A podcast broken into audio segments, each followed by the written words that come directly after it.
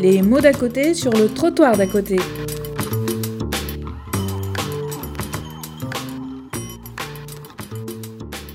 Je vous remercie de m'avoir invité. Je ne connaissais pas ce lieu ni cette formation. On va peut-être être amené à en parler pour en savoir plus. En tout cas, c'est ma curiosité qui, commande. Vous m'avez demandé donc de vous livrer quelques éléments de ma propre réflexion sur la question des, des fondamentaux du travail social.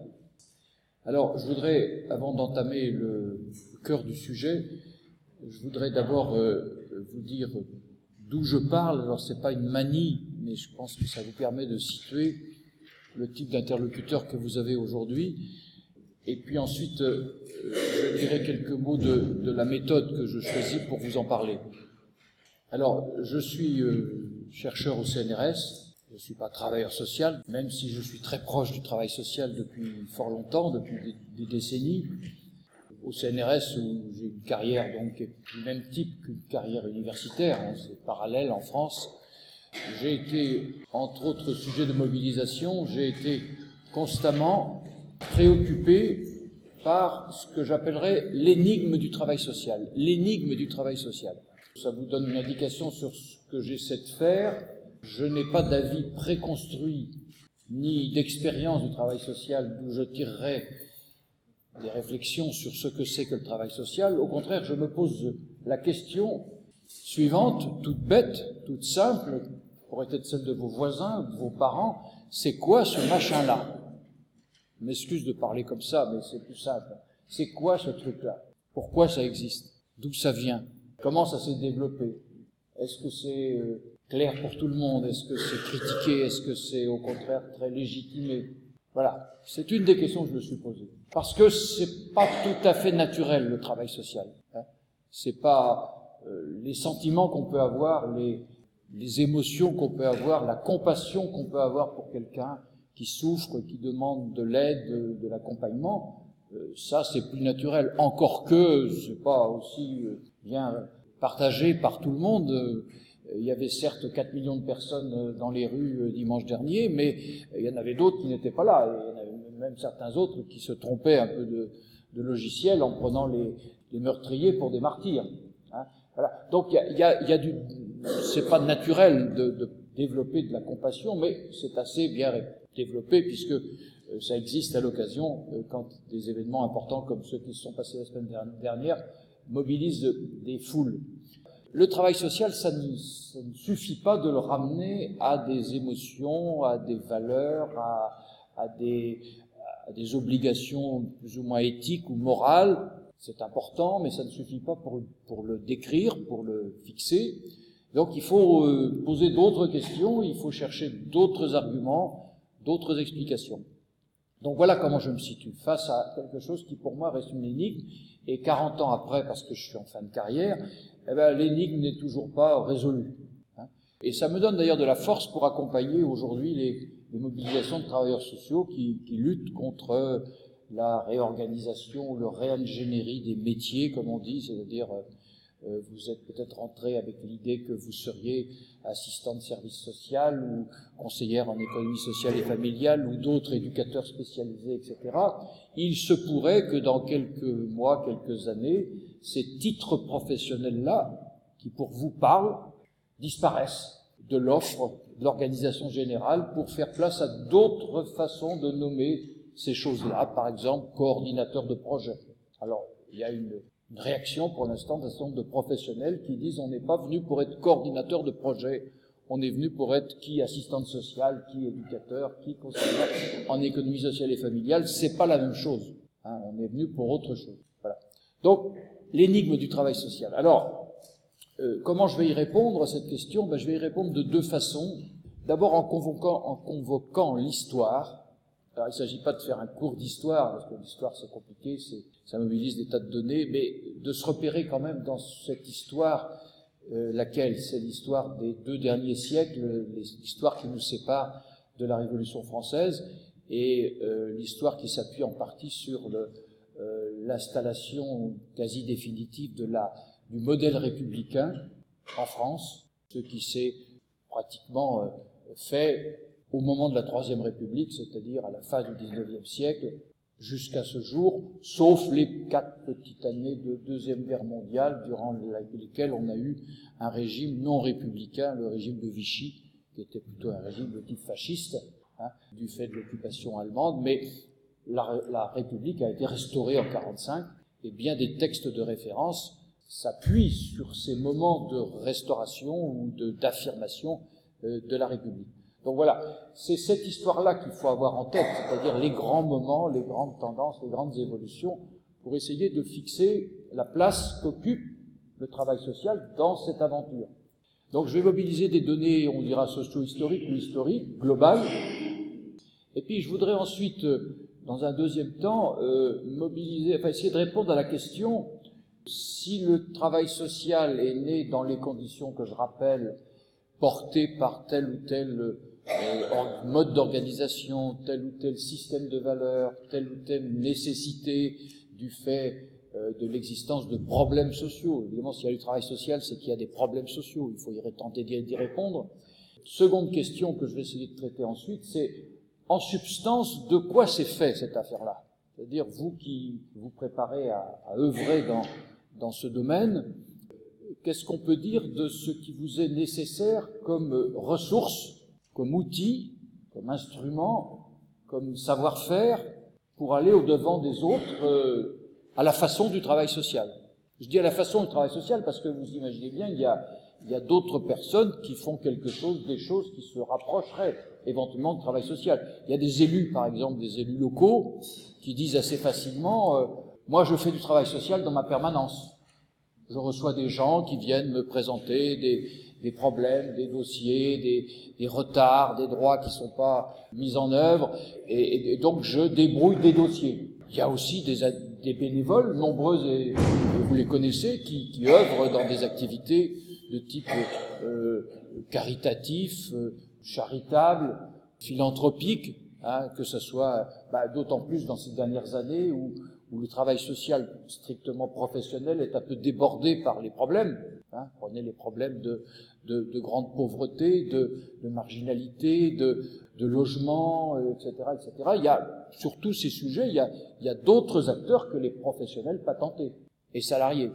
C'est quelque chose qui n'est pas de l'ordre du monopole pour les travailleurs sociaux. Néanmoins, à l'inverse, euh, les travailleurs sociaux occupent une place particulière parce qu'ils sont salariés pour ce faire, parce qu'ils sont euh, normalement formés à un certain niveau de qualification pour ce faire, et qu'ils euh, sont dans un rapport particulier avec donc les, les ceux qu'on appelle malheureusement les usagers, parce que je vous dirai pourquoi je n'aime pas trop cette catégorie-là, mais disons les citoyens et les citoyennes qui ont des besoins euh, particuliers. Voilà. Alors, donc, j'essaierai dans un deuxième temps de réfléchir à ce qu'il y a en substance dans cette affaire. En substance. Hein. Quand on ouvre la boîte noire, qu'est-ce qu'on qu'est-ce qu'on trouve Qui fait la différence avec euh, les autres façons de travailler le social, pour aller vite? Alors, prenons, si vous voulez, le, la première question, c'est-à-dire du point de vue historique, comment euh, émerge cette question À quelle euh, date, à quelle référence, à quel moment de l'histoire faut-il raccrocher euh, la naissance du travail social?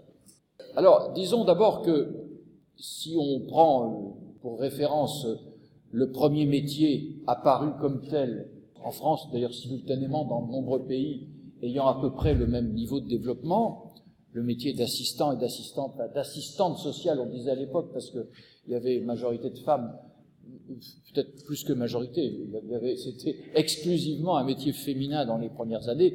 Les premiers hommes assistants sociaux sont apparus dans les années 1930, à la fin des années 30. Donc euh, toute la longue période antérieure, les décennies précédentes, ont marqué ce, métier de, la, féminité quasi hégémonique euh, de l'ensemble des, personnes qui s'y destinaient. Donc les assistantes sociales, pour parler d'elles rapidement, sont nées en gros un peu avant la guerre 14-18, pendant la guerre 14-18 et après la guerre 14-18, autour de dans cette période-là, hein, au, début du XXe siècle pour aller très très vite. C'est le premier métier. D'autres sont arrivés par la suite. Les éducateurs spécialisés, par exemple, sont arrivés à la Deuxième Guerre mondiale, euh, durant l'occupation, le, régime de, Vichy, puis à la libération. Les conseillères en économie sociale et familiale sont nées effectivement aussi dans la même période. Bref, il y a, des histoires différencier métier par, par métier. Mais, à mon avis, il ne faut pas s'en tenir à cette historique-là. Parce que ça, c'est l'historique des, des métiers, tels quels. Je pense qu'il faut essayer de remonter un peu plus, un peu plus loin, en amont, pour essayer de comprendre ce qui fonde la possibilité même de ces métiers. Hein. Euh, des métiers dédiés au social, ça invite à s'intéresser à la question sociale elle-même. Il faut qu'il y ait une question sociale pour qu'il y ait des métiers pour y répondre. Et il faut aussi qu'il y ait un idéal de, de, traitement de cette question sociale. Et quand je dis question sociale, la version minimum, c'est la question ouvrière. Hein, les, les, conséquences de l'industrialisation, d'urbanisation, du déplacement de population de la campagne vers les villes, etc., etc. Ça, on connaît, c'est l'histoire du développement économique entraînant des effets sociaux considérables. Mais la question sociale, et on le voit bien aujourd'hui, ça va au-delà de la seule question ouvrière, c'est aussi la question du faire société. C'est important cette idée faire société. Ça veut dire que on se reconnaît dans une même société, qu'on accepte des règles qui consolident cet idéal de société, qui limitent aussi les possibilités, certaines possibilités de développement dans des sens qui ne sont pas acceptables, punit éventuellement ceux qui se mettent trop en, à la marge ou, ou, ou dans l'opposition à cette façon de faire société. Alors depuis quand ça nous prend cette histoire-là de cette réflexion collective sur le faire société? Et est-ce que tout le monde euh, raisonne de cette façon-là? Alors, petite remarque, il y a quelques décennies, en Angleterre, euh, était au pouvoir Madame euh, Thatcher certains d'entre vous euh, n'ont pas le souvenir de ça parce que vous n'étiez peut-être pas encore dans le projet de vos parents, euh, mais euh, ceux qui sont un peu plus, un peu plus âgés le savent. Madame Thatcher était une, dame de fer, comme on dit, libérale, ultra-libérale. Il reste de ces différentes œuvres un point de vue qu'elle avait partagé avec des journalistes dans, la presse anglaise, qui a été ensuite repris dans Le Monde en France, qui disait ceci le concept de société n'a aucun intérêt. La société, ça n'existe pas. C'est une idée de sociologue. Il n'existe que des hommes, des femmes, des familles, des entreprises, et un peu de droit pour réguler tout ça, un peu de droit arbitral, ce qu'on appelle en Angleterre la common law, le droit, commun. La société, ça sert à rien de penser la société. Ça sert à rien de s'imaginer qu'il existerait une société. Ce qui nous fait ensemble, n'est pas l'idée de société. C'est simplement l'addition des éléments qui composent cet ensemble. Donc c'est une autre idée de ce qui fait société. Hein. Euh, en même temps, elle, validait l'idée de société, puisqu'elle y, mais elle y répond par d'autres manières que la manière française, partagée par de nombreux peuples, qui consiste à penser quoi? Qui consiste à penser, ça c'est un point de vue qu'il faut qualifier, que la somme des éléments ne constitue pas le tout. Le tout, c'est plus que la somme des éléments. Le tout, c'est aussi quelque chose, c'est aussi une personne. L'idée d'État-nation, chez nous, ça doit être traité comme, comme une personne. Alors vous me direz, c'est une fiction. Oui, c'est une fiction. Mais c'est une fiction qui nous sert à penser qu'on est des semblables, qu'on a les mêmes droits. Bref, c'est une, une déclinaison du principe supérieur que vous connaissez des droits de l'homme et du citoyen. Les hommes naissent libres et égaux en droit et en dignité quelle que soit la version, je rentre pas dans les détails des différentes formules. Euh, le principe est là. Les, les, hommes naissent libres et égaux en droit et en dignité. Principe général. Application difficile, bien évidemment. C'est pas simple de mettre en œuvre une telle référence majeure. Les pays, les différents pays, ben, ont chacun mis en place des voies spécifiques, quelquefois proches, quelquefois différentes, pour tenter d'aller dans cette direction-là tenter d'aller dans cette direction-là, gérer les, manquements à cette règle supérieure, hein, le principe d'égalité des, hommes. Alors, la première difficulté qui, vient tout de suite, elle a été soulignée très tôt d'ailleurs dès la Révolution française, c'est la question des femmes, parce que quand on dit les, les, les hommes naissent libres et égaux en droit, assurément, je connais la réponse, ça veut dire non pas les hommes, mais l'homme, avec un grand H. Donc tout homme fût-ce une femme. Les femmes sont des hommes. très tôt. Il y a des féministes dans la Révolution française qui ont, Olympe de Gouges par exemple, qui ont lutté pour qu'il y ait aussi une déclaration des droits de la femme. Alors ça a progressé parce que vous savez que à cette époque-là, l'exclusion des femmes était, très très importante. Il y, a, deux siècles chez nous, par, exemple, puisque euh, les femmes mariées euh, étaient mineures, dépendaient de leur mari. Le droit de vote pour les femmes n'a été accordé qu'en 1945 en France. En Angleterre, c'était un peu plus tôt, c'était déjà dès les années 1920. Que le droit d'avoir un compte personnel, un compte bancaire personnel est un droit très récent il y a quelques décennies, les années 60, que la liberté de la contraception, que, etc., etc. Enfin, je repasse, vous connaissez ça mieux que moi. Euh, tout ça, ce sont des droits qui ont été conquis en référence à ces valeurs générales qui, tout en affirmant qu'elles concernent tout humain, ne s'appliquent pas de la même façon à tous les humains, à commencer par les femmes. Alors, il y a ensuite d'autres exclus, évidemment, bien plus nombreux, et qui se, et, l'exclusion de ces droits non pas en théorie mais en pratique, est un phénomène récurrent qui se reproduit assez facilement si on y prend garde.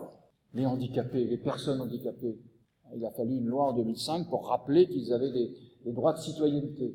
C'est un peu bizarre d'ailleurs parce qu'ils n'étaient pas exclus des droits de citoyenneté, mais que, l'accès à, l'exercice de la citoyenneté était rendu difficile par des problèmes euh, matériels, mais aussi psychologiques, hein, mais aussi sociaux.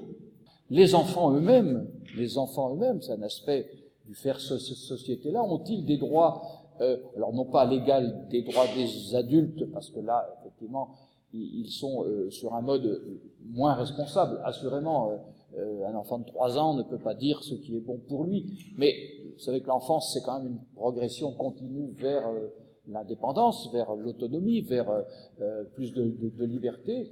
Est-ce que les, enfants jouissent d'un certain nombre de droits? Et vous savez qu'il y a une, une, affirmation solennelle aussi, celle-là, qui s'appelle la Convention internationale des droits de l'enfant, la CIDE, 1989, deux siècles après la Révolution française, où on a justement donné de la force à ces obligations de respecter l'enfant comme une personne à part entière, même s'il n'a pas tous les droits d'un adulte. Donc voilà, j'insiste sur ce point parce que c'est le faire société, ça ne se décrète pas, ça se fabrique à travers tous ces petits chemins. Hein. Et voyez que les chemins fragiles, qui peuvent s'inverser, qui peuvent euh, demain se dégrader, parce que les conditions sociales, parce que les idéologies qui se traversent euh, notre, notre monde, parce que euh, des, des, minorités euh, renversent ce, système-là. Bref, c'est pas aussi stable qu'on pourrait le croire. Et ça peut toujours retourner à la barbarie. Voilà ce que je voulais dire en, amont. Et, et, le travail social, sans ça, il n'est rien. Il est réduit à l'émotion. Hein. Sans cette référence-là à des, à des fortes normes supérieures, j'appelle ça des normes hein, supérieures, des forts référentiels supérieurs, il n'est rien. Alors, reste à savoir ensuite comment ben, on traduit ça euh, en France, concrètement. Alors là, je vais faire une petite remarque très rapide. Euh, vous connaissez la devise française, liberté, égalité, fraternité. À votre avis, sur quoi s'appuie le travail social? Est-ce sur la liberté? Oui, parce qu'il faut veiller à ce que les libertés publiques ne recule pas. La liberté, c'est surtout la liberté individuelle. La liberté est égoïste d'une certaine façon. Je disais dans Libération ce matin un, psychanalyste qui disait que l'inconscient, ça fonctionne un peu comme la liberté, c'est-à-dire c'est, anarchique, c'est égoïste. C'est pas ça qui structure une société. Mais il en faut de la liberté, bien évidemment. C'est même protégé par le système. Est-ce que c'est la fraternité? Là, on pourrait tenter de dire que oui, le, le social, c'est la fraternité.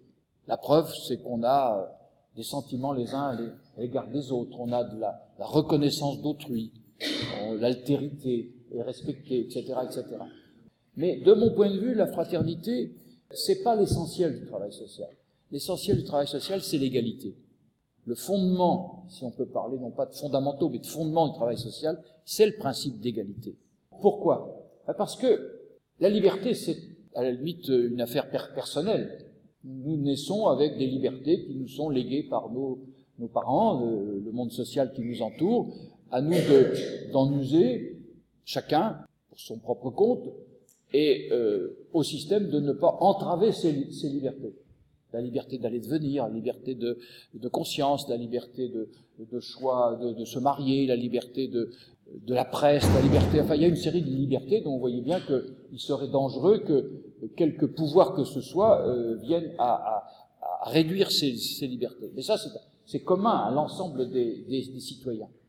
Euh, la fraternité, au mieux, au mieux, elle s'exerce les jours de téléthon, de SIDAction, encore que là, on peut se demander en quelle mesure on n'est pas du côté du commerce autant que de la fraternité, hein, c'est un argument commercial.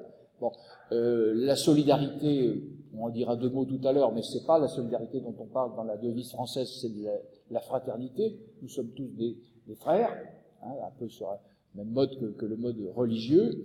Alors, l'égalité, pourquoi l'égalité C'est la base du social? Ben, parce que pour être égaux, il faut au moins être deux. L'égalité, c'est pas une affaire individuelle. Il hein. faut être plusieurs pour être égaux. Être deux au moins dans un couple, être deux dans un groupe, être deux dans un, dans un collectif comme ici, être deux dans une, plusieurs dans une nation, etc., etc. Il faut être plusieurs pour être égaux. C'est là où est le problème. C'est qu'il y a une contradiction entre les valeurs d'égalité et les valeurs de liberté. Il y a une contradiction. Hein. Du point de vue des libertés, on serait tenté d'aller dans le sens de l'égoïsme, de l'intérêt personnel, de la rationalité pour moi tout seul, de, mon intérêt particulier contre l'intérêt général.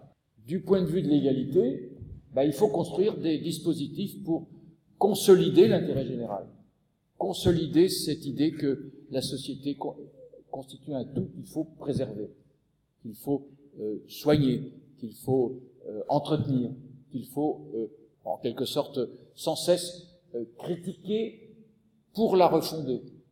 Et à mon avis, le travail social sert largement à ça aussi. Il sert à aider les personnes en difficulté, mais il sert aussi à, à, à soutenir, à étayer le faire société parce qu'il menace de s'effondrer à, chaque instant. Il va là où il y, a des, il y a des difficultés de cette nature. Voilà. Alors, je voulais insister sur ces aspects-là parce que, fondamentalement, dans le travail social, il y a de la philosophie en jeu. Il n'y a pas simplement des valeurs comme ça généreuse et générale ou lointaine, mais il y a de la philosophie en acte, c'est-à-dire qui ne se contente pas d'être simplement un point de vue, susciter de l'adhésion, hein, de la croyance, mais euh, le travail social, c'est la transformation de certains de ces idéaux en mesures concrètes, en travail. Alors il y a évidemment mille et une choses à dire et je ne vais pas, pas m'étendre sur ce point. Euh, simplement, vous signaler que la grande période d'invention de ces mesures concrètes, hein, celle qui nous organise encore aujourd'hui, la grande période, ça n'est pas la Révolution française qui s'est contentée de, jeter les bases, c'est la Troisième République, stabilisée à partir des années 1880, pour aller vite, après la Commune de, Paris, qui a permis, par sa stabilité même, par le, je dirais, le, développement d'un certain nombre d'outils de, de, gouvernement, d'intervention, de, de, références euh, pour les acteurs, etc., etc., que, d'une certaine façon, la question sociale trouve des solutions. Je ne dis pas qu'on a solutionné la question sociale, Dieu merci, ça saurait, mais qu'on a mis en œuvre des, voies de traitement euh, sectorielles, discutables, euh, dont l'effet n'a pas été forcément celui qui était recherché. Hein, ça, ça, arrive toujours, on, on, croit aider les pauvres et en fait on les enferme, c'est un grand classique. Mais euh, néanmoins, on a mis en place des choses. On a mis en place des choses. C'est le tournant réformiste euh, de, de, de, la fin du 19e, du début du 20e. Alors caractérisé comment? Bah, Si on regarde les textes de loi, par exemple, les textes de, de loi et, de, et les textes réglementaires qui ont suivi, ne prenez pas ça en note parce que ça c'est fastidieux, mais euh, retenez un peu la musique entre 1880 hein, et, et, la guerre 14. Donc c'est c'est 30, 30, 32, 33 années. On a une floraison de textes qui concernent la question sociale. Alors, vous direz, c'est sans doute euh, des interprétations multiples existent. Pourquoi cette floraison de textes réformistes Les plus marxistes diront, c'est pour empêcher évidemment la prise de pouvoir euh, par le, par le, par le prolétariat?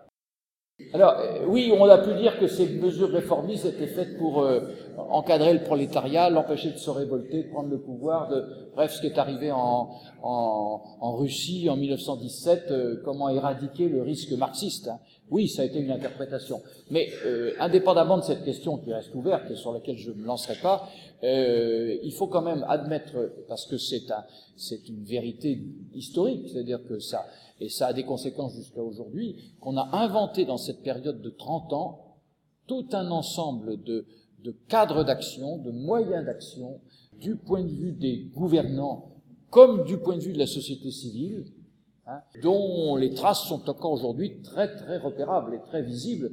Le service social en fait partie. Hein. Il est né dans ce, dans ce creuset-là. Alors, ces textes de loi en vitesse, 1882 par exemple, il y a l'école, l'école de Jules Ferry. C'est une œuvre considérable. Alors, c'est pas du travail social directement, hein, mais cette idée que euh, d'offrir à tous les enfants quelles que soient les conditions sociales d'existence, indépendamment de la richesse ou du capital social, dirait Bourdieu, de leurs parents, leur offrir l'accès au savoir, l'accès à la, scolarisation avec une école gratuite, laïque et obligatoire, c'est une mesure extraordinaire. Je ne sais pas si vous mesurez la, la, la force, la puissance de cette création, alors qui n'est pas propre à la France, mais qui trouve un, un style particulier en France parce qu'on est une république et parce que l'école va devenir le, bras séculier, l'arme principale de la fabrication des citoyens à, la française. Alors ça marche plus aujourd'hui aussi bien, du moins l'idéal scolaire est, en difficulté, comme vous savez, il y a de l'exclusion, il y a des décrochages scolaires, il y a de la violence dans l'école, il, y a, euh, toutes sortes de, de manquements à l'obligation scolaire. Oui, oui, oui. Faut-il pour autant liquider l'école et pour faire quoi et mettre quoi à la place? La question est posée. On ne peut pas liquider l'école. D'autant plus que c'est devenu, dans la Convention internationale des droits de l'enfant, un droit de l'enfant. Un droit international, un droit euh, universel de tout enfant a le droit à la scolarisation. Donc on a, on a étendu ces droits à tous les enfants du monde, même si on est loin de la mise en œuvre dans des régions très très importantes, et spécialement pour les filles. Vous connaissez comme moi le, le différentiel entre les garçons et les filles du point de vue de l'accès à la, à la, scolarité dans un certain nombre de pays. Bon, voilà, l'œuvre scolaire. Mais c'est le moment aussi où, où, on libéralise pas mal de choses. On, on, on, rétablit, par exemple, la liberté de la presse. On rétablit la, liberté du divorce, qui avait été malmenée pendant le 19e siècle, qui est une création de la Révolution française. On rétablit euh, d'autres libertés, comme la liberté d'organisation. On, avait interdit pendant longtemps les, groupements, les groupements de citoyens. Hein. Euh, la loi Le Chapelier 1791 avait interdit toutes les corporations. La Troisième République, dans les premières années, va rétablir une série de droits d'auto-organisation des, des, euh, des, citoyens et des citoyennes. C'est par exemple un texte sur la, la mutualité, un texte sur les coopératives, un texte sur les fondations, et puis, un texte que vous connaissez toutes et tous, le texte de 1901 sur les associations. Texte extraordinaire, libéral, libéral. C'est pas un texte qui est plus libéral qu'autre chose. Hein. C'est pas un texte de contrôle de la société par l'État, ou si peu.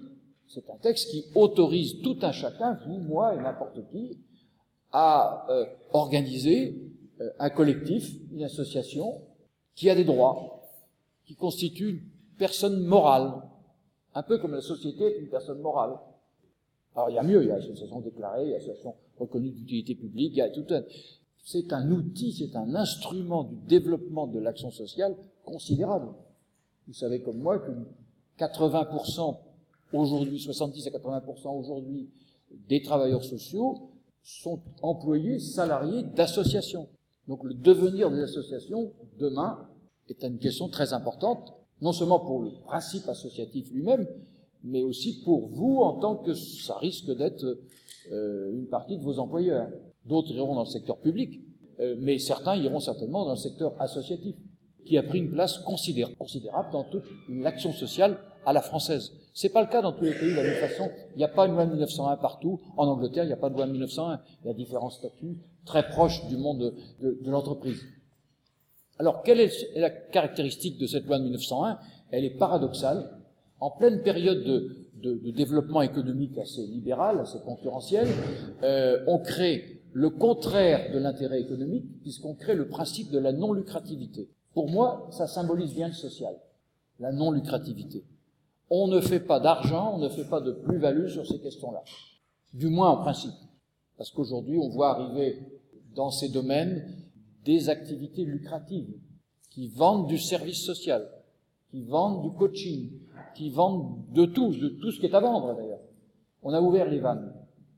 Ça, c'est la période actuelle. Mais si on traite des fondements, les fondements étaient calés du côté du non lucratif, qu'on soit dans le secteur public, qui est non lucratif par, définition, ou qu'on soit dans le secteur associatif, qui est non lucratif également par définition, a fortiori lorsque le lucratif exerce des missions de service public, comme dans le secteur social en grande partie. Voilà quelques, idées. Alors, je continue la, série des initiatives de cette période. J'étais aux années 1880. L'école, j'en ai parlé, 1889, la loi de protection de l'enfance, loi de protection de l'enfance, loi de Théophile Roussel, etc., qui dit quoi? Qui introduit, qui organise, c'est pas, pas une invention euh, ex nihilo, il y a déjà des, des, tas de pratiques, mais qui, qui organise l'obligation de protéger les enfants en passant par une décision de justice et, à la limite, contre l'autorité des parents. Donc, dans l'intérêt de l'enfant, il faut parfois s'opposer alors à ce qu'on appelait à l'époque pas encore l'autorité parentale, mais la puissance paternelle. C'est l'ancienne formule dans le droit civil de, de, de ces années-là, jusque dans les années, jusque dans les années 1970, euh, l'autorité paternelle. Donc le juge est autorisé à déchoir les parents fautifs de mauvais traitements envers leurs enfants, à les déchoir de leur puissance paternelle, euh, s'il constate, s'il est constaté euh, des, manquements graves aux obligations de santé, d'éducation, d'aliments, etc., etc., etc. C'est une loi considérable parce que c'est elle qui donne la référence à ce que font un certain nombre de professionnels, euh, assistantes sociales, qui travaillent sur des dossiers sociaux d'enfants euh, à protéger, en danger, à protéger, et de professionnels qui interviennent dans le cadre de l'action éducative en milieu ouvert soit judiciaire, soit administratif. Je ne rentre pas dans tous ces détails techniques, ça, vous aurez le temps de, de, de parcourir tous tout ça, mais voilà une loi qui fonde l'intérêt de l'enfant comme un intérêt opposable à l'intérêt de la famille. Dans certains cas, évidemment pas de manière générale. Ça serait démagogique de dire l'enfant a toujours raison contre ses parents. Quel est le bénéficiaire de cette affaire? C'est le droit de l'enfant lui-même. L'enfant, à travers l'école et à travers le droit, le droit à la scolarisation d'un côté et le droit à la protection de l'autre, l'enfant se constitue progressivement comme un sujet de droit. Un sujet de droit. Non pas l'objet du, droit, hein, ou l'objet des parents, la propriété des parents, mais comme un sujet à part entière, un sujet de droit à part entière. C'est extrêmement important. Parce que dire que l'enfant est un sujet de droit, il n'a pas tous les droits, il n'a pas le droit de vote, il n'a pas le droit de se marier, il n'a pas le droit, il n'a pas le droit de, de, circuler librement, il n'a pas le droit de passer des, de, de faire du commerce en deux, peut aller acheter quelques, le pain dans, l'épicerie d'à côté, ça c'est évident, mais c'est par délégation de l'adulte. Mais en principe, il n'a pas, pas, le droit de commercer. Hein. Mais voilà. Euh, mais non, pour autant, il est considéré comme un sujet. Et cette contradiction-là est intéressante parce qu'elle va permettre aux éducateurs d'agir, d'agir non seulement contre l'enfant, mais avec l'enfant, par l'enfant. Hein. Euh, toutes les pédagogies plutôt actives euh, trouvent un peu naissance dans ce genre de, de philosophie de l'enfant. Et de la même façon, D'ailleurs, euh, à l'époque, à cette époque-là, on voit apparaître la psychologie de l'enfant. La psychologie de l'enfant.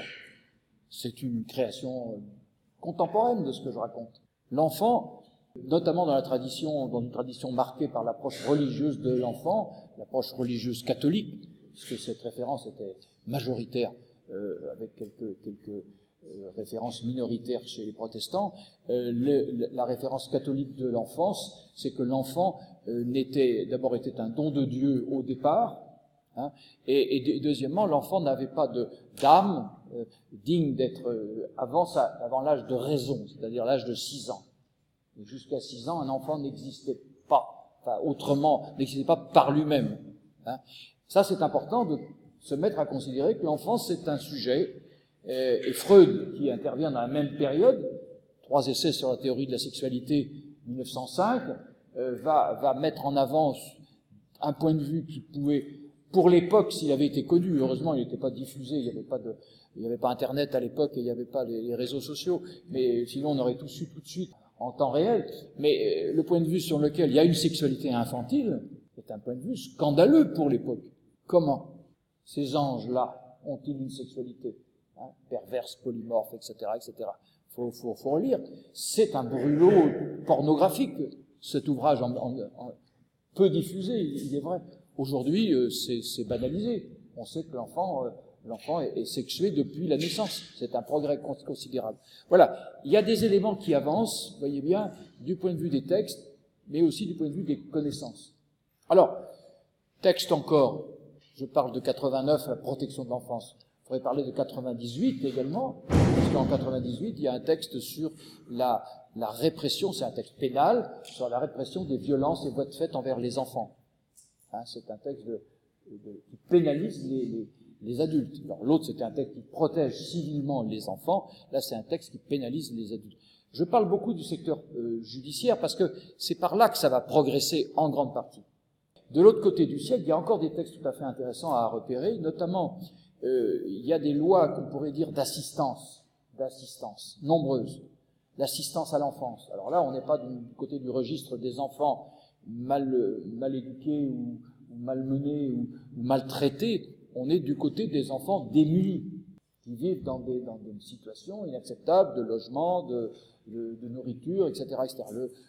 et puis on, on, est aussi du côté l'assistance à l'enfance, l'autre versant, c'est du côté des enfants abandonnés, des enfants trouvés, des enfants euh, sans parents euh, orphelins, euh, ou par décision de justice lorsque les parents, par exemple, ont été, ont été euh, euh, placés en, en, dépôt, en prison pour des faits divers et variés. Que deviennent les enfants Là, c'est un rôle, un rôle tout à fait important. C'est ce qu'on appelle aujourd'hui l'aide sociale à l'enfance, mais qui s'appelait l'assistance à l'enfance, etc. Il y a des textes qui organisent, qui humanisent, parce que vous imaginez bien que les conditions dans lesquelles ces, enfants trouvés abandonnés, confiés par décision de justice, etc., dans ces années-là, à des, soit à des nourrices, des familles d'accueil, comme on dirait maintenant, ces, domaines avaient besoin d'être euh, humanisés, hein, humanisés.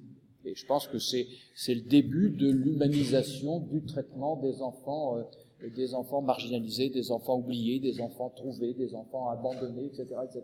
C'est pas simple parce que la professionnalisation va tarder, va tarder malgré le travail important fait par les premiers assistants de cette, de cette époque.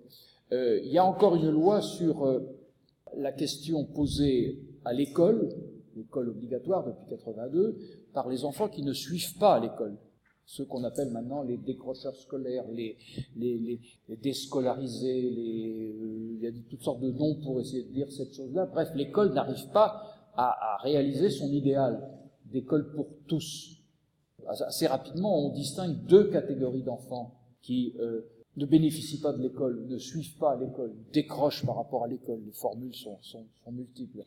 D'une part, les enfants dont on qu'on va qualifier d'indisciplinés scolaires, donc de rebelles à l'ordre scolaire, les enfants euh, turbulents, les enfants euh, agités, les enfants euh, caractériels aussi, on dira un peu plus tard, plus tard inadaptés, tous ces formules-là vont exister, je ne rentre pas dans trop de détails. Et, puis, une seconde catégorie d'enfants et là, ceux-là sont appelés à une grande, une grande aventure parce que on va demander à des psychologues et à des médecins de réaliser un outil qui manque et qui va servir à clarifier la situation de ces enfants-là. L'outil qui manque, vous le connaissez parce que vous avez peut-être subi vous-même euh, ces, ces, tests, les tests dits de quotient intellectuel. Le quotient intellectuel, Binet et Simon, 1905 un outil pour essayer de, de discriminer, au sens positif du terme, si, on peut dire, euh, la situation de ces enfants-là qui semblent pas avoir l'intelligence qu'il faut. Alors, le paradoxe de cette histoire, c'est qu'on ne sait pas dire ce que c'est que l'intelligence, mais on, essaie de la mesurer tout de même. Et qu'est-ce qu'on mesure? En fait, on mesure les, résultats à des tests standardisés mis en rapport avec l'âge de l'enfant. Euh, il y a une sorte d'âge scolaire comparé à l'âge réel. Et c'est ça qui donne ce fameux classement, euh, ce, fameux quotient intellectuel, qui fait qu'en gros, euh, on est hyper, hyper intelligent au-dessus de 140, on est normaux aux alentours de 120, 130, pour la plupart. on devient débile aux alentours de 80, débile léger, puis débile moyen, 50, et puis en dessous, on est carrément débile profond. Cette hiérarchie des, des imbécilités, c'est une drôle de machine de classement qui est faite dans bonnes intentions, mais qui va avoir pour effet eh ben, de, de casser les classes d'âge, d'envisager des classes spéciales, on va appeler ça des classes de perfectionnement.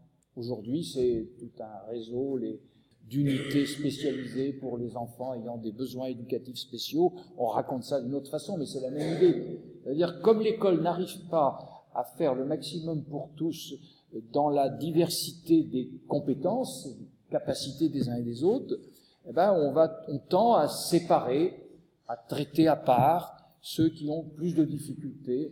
Fallait-il aller dans cette direction-là? La question est posée depuis un siècle. Et elle continue d'être posée. Regardez par exemple aujourd'hui les politiques dites de, scolarisation des enfants handicapés. C'est Ségolène Royal, fin des années 90. Euh, on, a, on a rétabli le droit de tout enfant handicapé, quel que soit le handicap, donc c'est un droit général, à être accueilli dans l'école primaire de son quartier. Terrible ça. Juste sur le fond, inquiétant du point de vue de l'intérêt de l'enfant et irréaliste dans de nombreux cas. Parce que les maîtres d'école, les professeurs des écoles ne sont pas euh, en capacité d'accueillir forcément tous les types de handicap, ne savent pas faire, et qu'il n'y a pas que ces problèmes-là dans la classe, il y a d'autres problèmes, etc., etc. On a même inventé une catégorie de travailleurs sociaux spécifiques, les auxiliaires de vie scolaire, les AVS, petites formations rapides, mal payées, etc., pour essayer, pour accompagner chacune des personnes handicapées dans, dans l'accès à ces droits à la scolarisation. Alors, vous savez comment le, bilan est très mitigé. Des enfants en fauteuil euh, d'intelligence normale, désolé de parler comme ça, mais on est obligé de parler comme ça, trouvent dans cette politique bah, des conditions favorables à leur insertion, à leur inclusion, comme on dit, leur inclusion dans, l'école.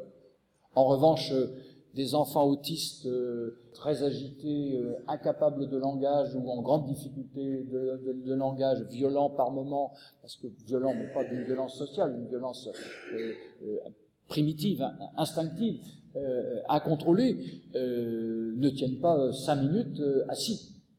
En les sortant des IME ou des, instituts médico-éducatifs ou des, des, hôpitaux de jour où ils sont pris en charge d'une manière beaucoup plus thérapeutique ou clinique, hein, voire rééducative. Je ne rentre pas non plus dans trop de détails, ça fait débat tout ça. Euh, pour les remettre à l'école, je ne sais pas si on travaille dans, dans leur intérêt. Voilà des problèmes qui sont nés en 1909, enfin qui sont nés en 1909, qui sont nés avec l'école, hein, et que 1909 a essayé de, régler, qu'on continue à essayer de, de, de, régler par des mesures qui vont dans un sens, qui vont dans l'autre. Euh, bref, pour l'instant, la mode est à la désinstitutionnalisation, donc on recule les institutions spécialisées du secteur médico-social et retour aux, aux institutions communes que sont l'école. Il faut suivre cette affaire-là parce qu'on n'est pas sûr que ça aille dans le sens des intentions qui sont affichées. Il n'est pas sûr. En tout cas, ça, ça interpelle les travailleurs sociaux parce qu'ils euh, se demandent s'ils seront encore légitimes à s'occuper, à, à, gérer des IME, des instituts médico-éducatifs, qui coûtent fort cher. Certes, le taux d'encadrement est bien supérieur au taux d'encadrement de l'école, ça c'est sûr, puisqu'on est dans un, dans un ratio de non seulement 1 pour 1, mais quelquefois 1,2, euh, 1,3 pour 1. Alors qu'à l'école, le taux d'encadrement est bien inférieur, puisqu'on a affaire à une classe. Voilà. Gestion de masse d'un côté, gestion très individualisée de l'autre. Le travail social est plutôt du côté de la gestion individualisée. Voilà un élément. Que dire d'autre? Il y a une loi encore dans 1912, importante pour l'histoire. C'est la loi qui crée le droit des mineurs, le droit pénal des mineurs. Aujourd'hui, vous savez qu'on est dans un régime de droit des mineurs qui a été consolidé en 1945 par l'ordonnance du 2 février 1945, qui a distingué des règles écrites, hein, qui a distingué euh, les tribunaux pour enfants, le droit qui s'applique aux enfants, donc aux mineurs, du droit commun des, adultes. Ça a été une longue bataille, c'était pas évident, il fallait distinguer. Précédemment, on, on, utilisait le droit des adultes et on atténuait la peine pour les mineurs. Donc c'était parfaitement arbitraire.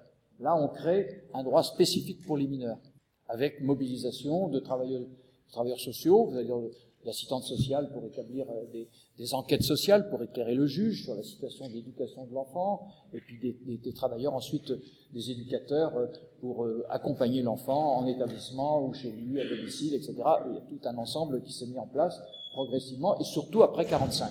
Mais le texte de, antérieur à 45, qui a créé la rupture importante du point de vue philosophique, du point de vue juridique, c'est le texte de 1912 qui, qui crée les tribunaux pour enfants, une magistrature spécialisée, le huis clos, la, capacité pour le juge de revenir sur la chose jugée dans l'intérêt de l'enfant. Ça, c'est important parce que il y a des règles chez les adultes qui sont pas celles-là. Hein, le, principe d'autorité de la chose jugée est aboli pour les enfants en disant que une situation d'un enfant, d'un mineur peut évoluer. Donc le juge peut revenir sur sa décision si des, éléments nouveaux euh, interviennent en, en faveur de l'enfant et puis qui crée également des seuils en dessous duquel un mineur n'est pas concerné par le droit pénal.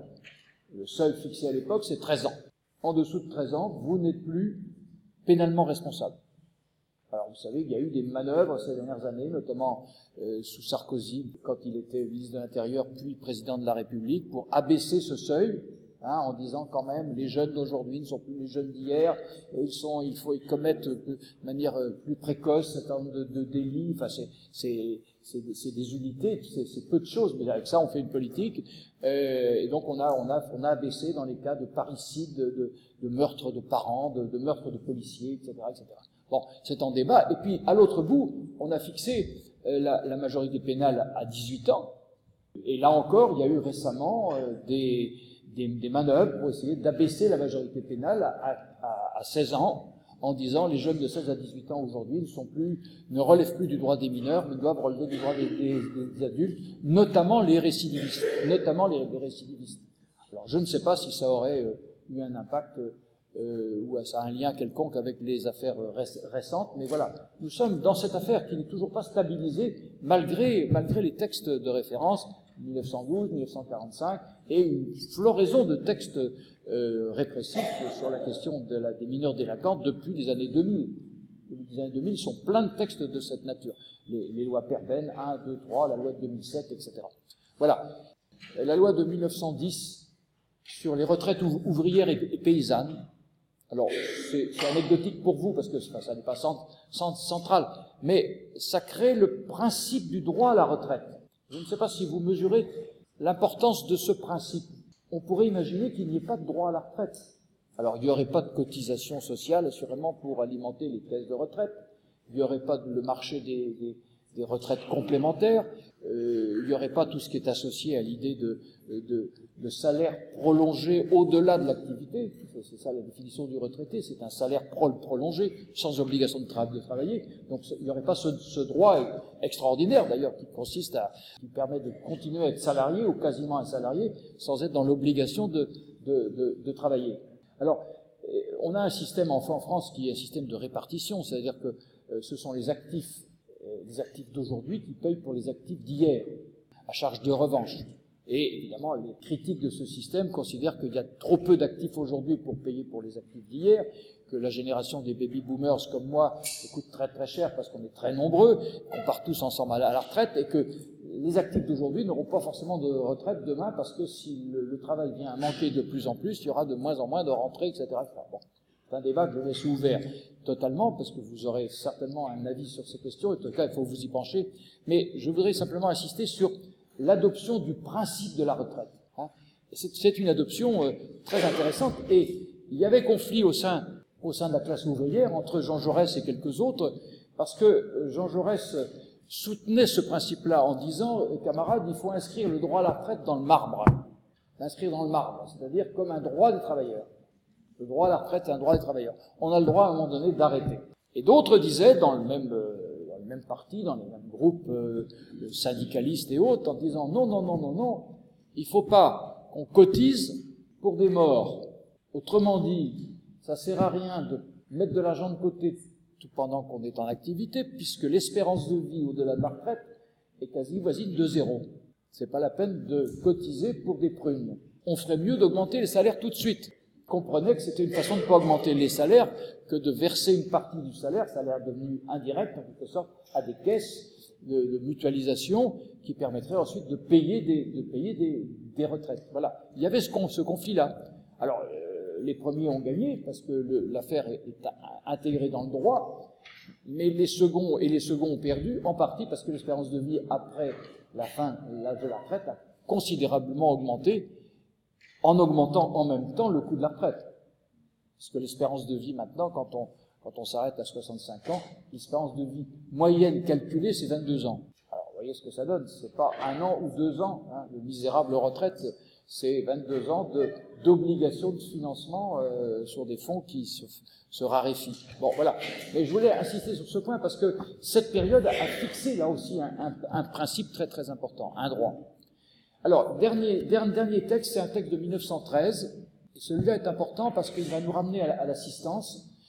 C'est la loi d'assistance aux familles nombreuses nécessiteuses. Formule d'époque.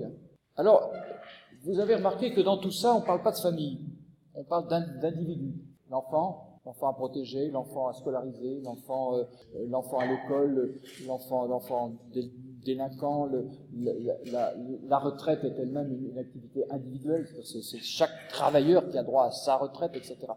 La loi de 1913 est la première qui, prend en compte le fait familial, à travers la question posée par les philanthropes, les groupes sociaux agissant sur ces questions, la question des mauvaises conditions de vie des familles urbaines.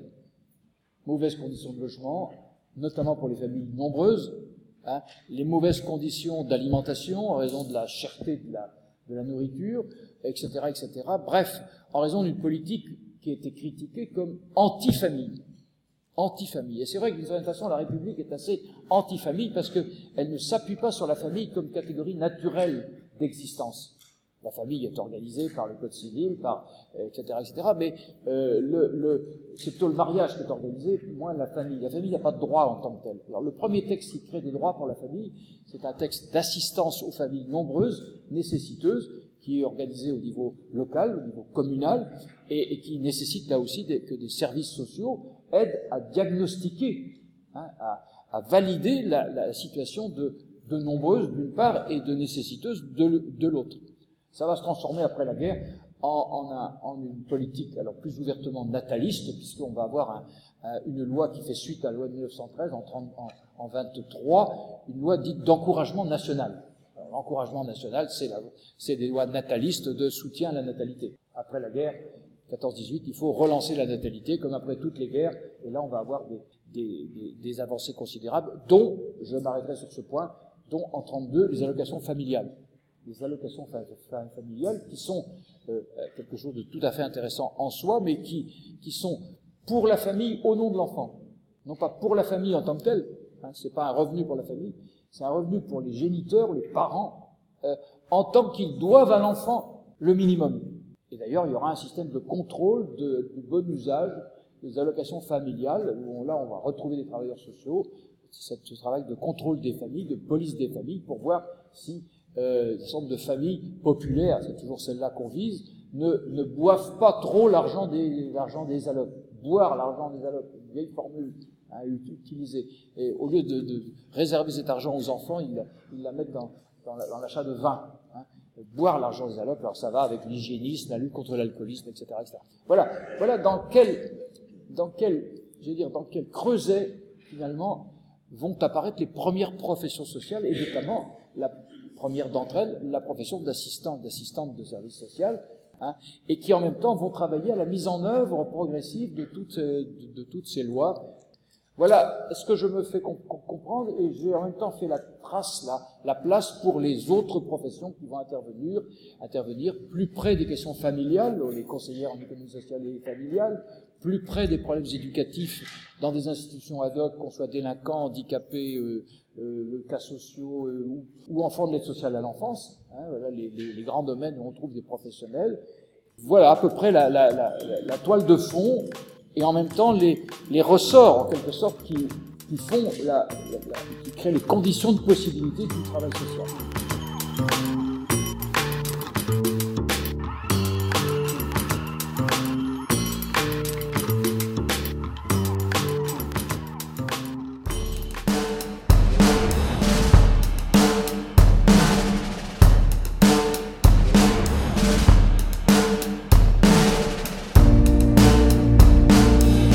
Écoutez le trottoir d'à côté.